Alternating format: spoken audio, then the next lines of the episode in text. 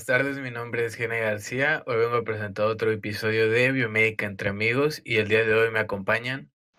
¿Qué tal? Yo soy Jorge Castillo. Hola, yo soy Alexia Pérez.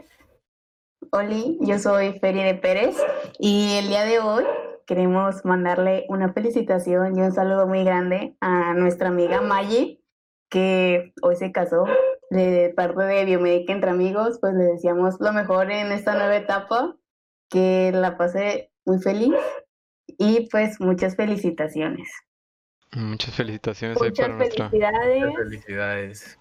Mis mejores deseos y para esta nueva etapa que comienzas.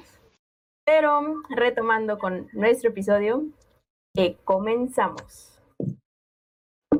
Ok, el tema de hoy va a ser una continuación de seguridad eléctrica. Es el segundo episodio de tres que van a constar esta serie para englobar todo lo que es seguridad eléctrica. El día de hoy vamos a tocar lo que es eh, descarga eléctrica para ver cuáles son sus escalas, cuáles son los daños que puede provocar dentro del ser humano y ver un poco de las recomendaciones que sí hay que tener.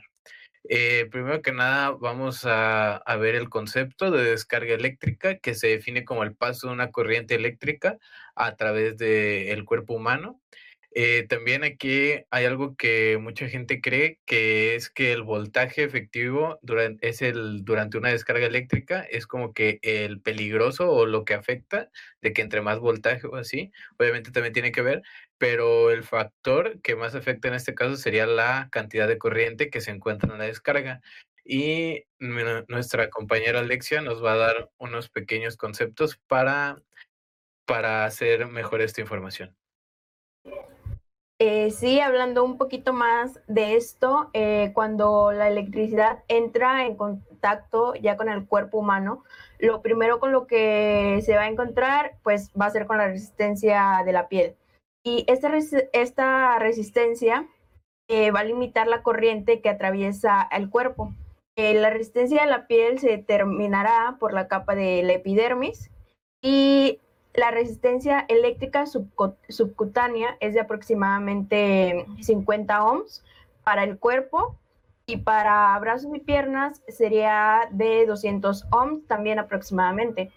Eh, la resistencia de la piel va a aumentar a medida que la capa de la epidermis sea más espesa o pues más gruesa. Eh, incluso si el grosor de la piel eh, es grande, la resistencia de la piel pues se va a reducir al aumentar la frecuencia de la corriente. Pero al contrario, si es baja la resistencia de la piel, eh, va a aumentar el, efecto eléctrico. Ahora, bueno, retomando aquí en donde nos dejó nuestra compañera Alexia, uno puede pensar que a lo mejor en un hospital no los pacientes no se ven ¿cómo se llama? No se ve, no, no entran en este, en un peligro de un shock eléctrico, este, puede estar bien esta percepción, sin embargo es todo lo contrario. Dentro del ámbito hospitalario, los pacientes pueden sufrir de dos tipos de, de peligros eléctricos, de, de, de shocks eléctricos.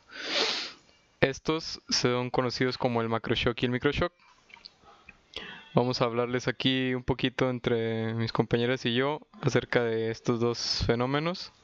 El primero, que es el macroshock, Dice, este ocurre cuando la corriente pasa a través de la, de la piel, pero excede la resistencia de la piel. Esto, para que esto ocurra es necesario que la, la corriente sea una, una corriente que sobrepase el límite de valor de la resistencia. Y bueno, tiene sus ciertos efectos de los cuales ya nuestra compañera Feride nos va a hablar. Y bueno, como mencionó mi compañero Jorge, algunos efectos del macroshock pueden ser, pues el primero que va a ocurrir pues en el cuerpo humano va a ser un temblor profundamente pues leve. Después de esto, a medida de que aumenta el valor de la corriente eléctrica, pueden llegar a ocurrir efectos más graves, como puede ser una contracción espasmos musculares, eh, fuerza respiratoria, también una fibrilación, puede llegar a provocar una fibrilación ventricular, también pueden llegar a, ocurrir quemaduras y heridas y pues por último llegar a una situación que pues no nos gustaría ni queremos que pase dentro del hospital, que puede ser la muerte. Y pues también dentro del macrochoc hay que tener en cuenta que el efecto del choque puede llegar a ser leve si la cantidad de corriente que pasó no es tan alta. Eh, las corrientes de fuga que van a causar el macrochoc van a tener un rango aproximado entre los 1 a los 100 miliamperes dentro de lo que viene siendo el macroshock. Y bueno, como comentó mi compañero Jorge, estaremos hablando también del microshock, el cual es, se define como cuando la corriente circula directamente a través del miocardio. Y pues aquí el microshock, microshock puede ocurrir en pacientes que están expuestos a catéteres cardíacos.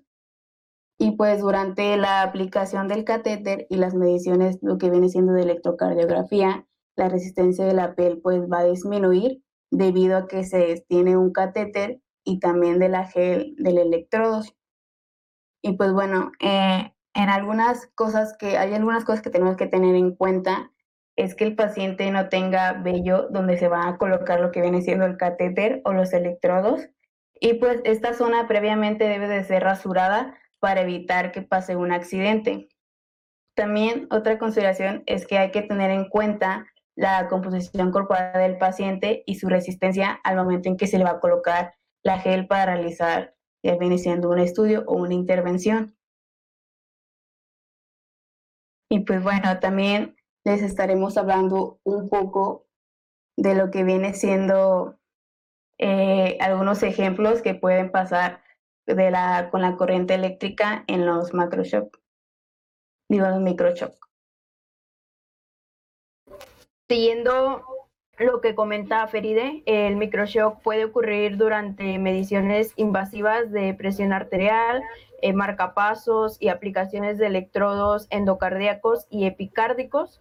También es importante mencionar que la corriente de fuga ingresa al cuerpo del paciente a través de un catéter y va a fluir por el corazón. Incluso si la corriente es muy, muy pequeña, porque pasa desde el corazón, va a provocar la fibrilación ventricular y el resultado de esto pues llegaría a ser algo fatal, como es la muerte.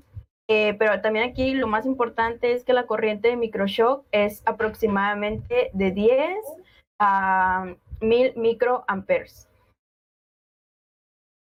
Eh, como mencionó mi compañera Alexia, pues se puede escuchar este como una corriente muy pequeña, pero pues no hay que recordar que, que toda la corriente que maneja el corazón pues son en estas medidas. Entonces recibir como que otra, una descarga externa, por ejemplo, en lo que está empezando el latido, pues puede hacer que pierda el ritmo. Entonces aquí ya nos, ya nos causaría una fibrilación ventricular, una arritmia, como por ejemplo una persona que a lo mejor le iban a hacer otra cosa y se le fue ahí por ahí el, el microshock, pues aparte de tener otro problema, ahora ya se le agrega otro más, como puede ser una arritmia, y pues es algo como que muy difícil de tratar y pues son errores que, que sí, que sí pasan más de lo que nos imaginamos. Y bueno, por el día de hoy, eh, con esto terminamos este pequeño capítulo e invito a mis compañeros a que nos den una pequeña conclusión sobre el tema.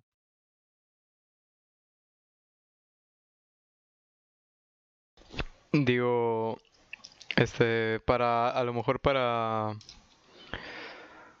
para concluir esto, es importante aquí un ejemplo. Imagínense si ustedes tienen un paciente o en un quirófano hay un paciente que está en medio de una cirugía de corazón abierto que tiene tiene está conectado a, diversos equipos y en este quirófano no se tiene ningún, ninguna medida de seguridad eléctrica. Imagínense si, si ocurre un microshock y pues por esa falla, por eso este el, el, paciente fallece o entra en una arritmia de la cual ya no lo pueden sacar o eh, y, y también no se crean que todos los hospitales tienen la seguridad eléctrica, o sea, a lo mejor tenemos la suerte de que aquí en Ciudad Victoria vemos hospitales bonitos a donde nos llevan, pero la realidad es que hay unos hospitales que ya ni sabes en qué condiciones se encuentran. Entonces, como menciona Jorge, sí es como que muy común ese tipo de errores. Sí, muy cierto lo que comentan ustedes. Existen hospitales que pues tienen muy buena seguridad eléctrica y otros que pues están descuidados en ese aspecto y pues que es muy importante tenerlo en cuenta pues dentro del departamento de ingeniería biomédica. Incluso una vez estuve leyendo ahí en internet y sobre seguridad eléctrica incluso se mencionaba que al menos eh, 1.200 personas al año son electrocutadas o sufren de alguna lesión por accidentes eléctricos dentro de los hospitales. Y pues también dentro de esto, dentro de esta revista se comentaba que los equipos médicos pues son para salvar las vidas de las personas y en algunas ocasiones también sufren de quemaduras o lesiones y aquí nos manejaba de que un rango de que al menos tres pacientes al día podían sufrir una lesión debido a equipos médicos y pues yo creo que no es el objetivo de ellos, pero pues sí puede llegar a pasar en algunas ocasiones. Manches, no sabía que, o sea, sí, son bastantillas personas, o sea, sí, sí, está bien. Sí, es un número. sí, es un número demasiado grande. Este, y bueno, esto es fatal para también pues para las personas porque se están dañando, incluso se puede llegar hasta la muerte cuando pues el objetivo es todo lo contrario. Entonces sí hay que tomar muy en cuenta todas estas recomendaciones y la información.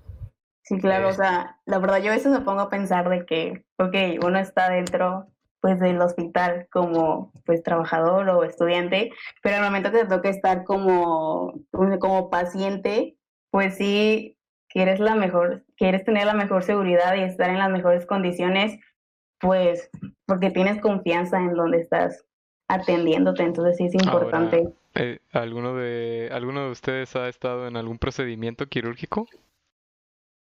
Eh, sí, sí, sí, sí, sí me ha tocado. ¿Por qué? O sea, que ustedes sean los pacientes, pues. Ah, ah no, no, no. Digo, o sea, imagínense ah, que, que, les, que les haya tocado, ¿no? Que estuvieran en un, en un quirófano en el que no se tuvieran los, no sé si acaso los tableros de aislamiento, las, las salidas a tierra. y ustedes que estuvieran en las pues, buenas instalaciones. Sí, La verdad, yo sí estuve una vez como paciente, pero fue antes de entrar a la carrera, o sea, ni siquiera pasaba por mi mente todo lo que ahorita pues sé o que la verdad tomo en cuenta. Ahorita ya lo ves con, con malos ojos, ahorita ya ves con otros ojos. igual, porque ahorita que, ya sabemos o que pues ya tenemos la noción de las cosas y todo eso, yo también fue antes de, de entrar a la carrera y fue de que pues nada más, bueno, voy a saber que me van a hacer esto y no sé, unas dos horas algo de quirófano y ya, pero pues ahorita sí, sí ya te pones a pensar todo lo que pasaría. Y pues también como que como mencionaba Feria, darle más importancia al departamento de ingeniería biomédica, este, porque en el episodio pasado también dijimos que muchas veces este esto de seguridad eléctrica se deja olvidado o si no se deja encargado al personal de servicio es, y muchas veces ellos también desconocen todo lo que necesita algún equipo médico, que se cree que no pasa, pero sí es muy común de que biomédica no tenga mucho que ver con seguridad eléctrica en algunos hospitales o en algunos hospitales que ni hay biomédicos y que los que están encargados pues no tienen como que mucha experiencia en esto, ¿verdad? Sí, o incluso dentro de los departamentos, pues se está, está el departamento no dentro del hospital, pero pues no se cuentan con los simuladores para realizar pues las pruebas de, de funcionamiento de los equipos.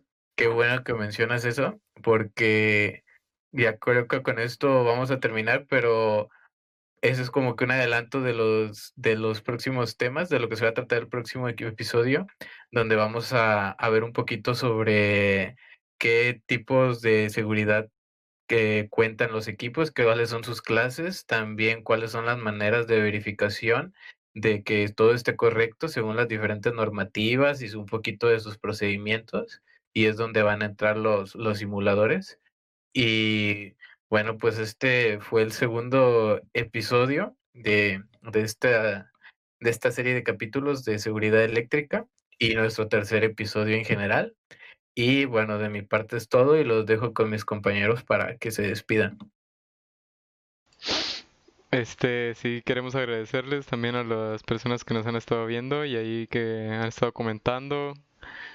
Y pues nada, eso es todo por mi parte también y aquí los dejo con mis compañeras. esperamos seguir contando con todos ustedes para nuestros siguientes episodios y gracias por seguir escuchándonos. Y pues bueno, igual mis compañeros, muchas gracias a las personas que nos están, han estado escuchando, bueno, y viendo nuestros episodios. Eh, no olviden suscribirse al canal, también darle like, compartir con sus amigos, colegas también biomédicos. Manda los saludos. Ah, sí, sí, voy a mandar los saludos. Estaba, apenas me estaba acordando. Bueno, y saludos a nuestros compañeros que nos comentaron también. Sí, los sí sabemos quiénes son. saludos a ellos, sí, sí.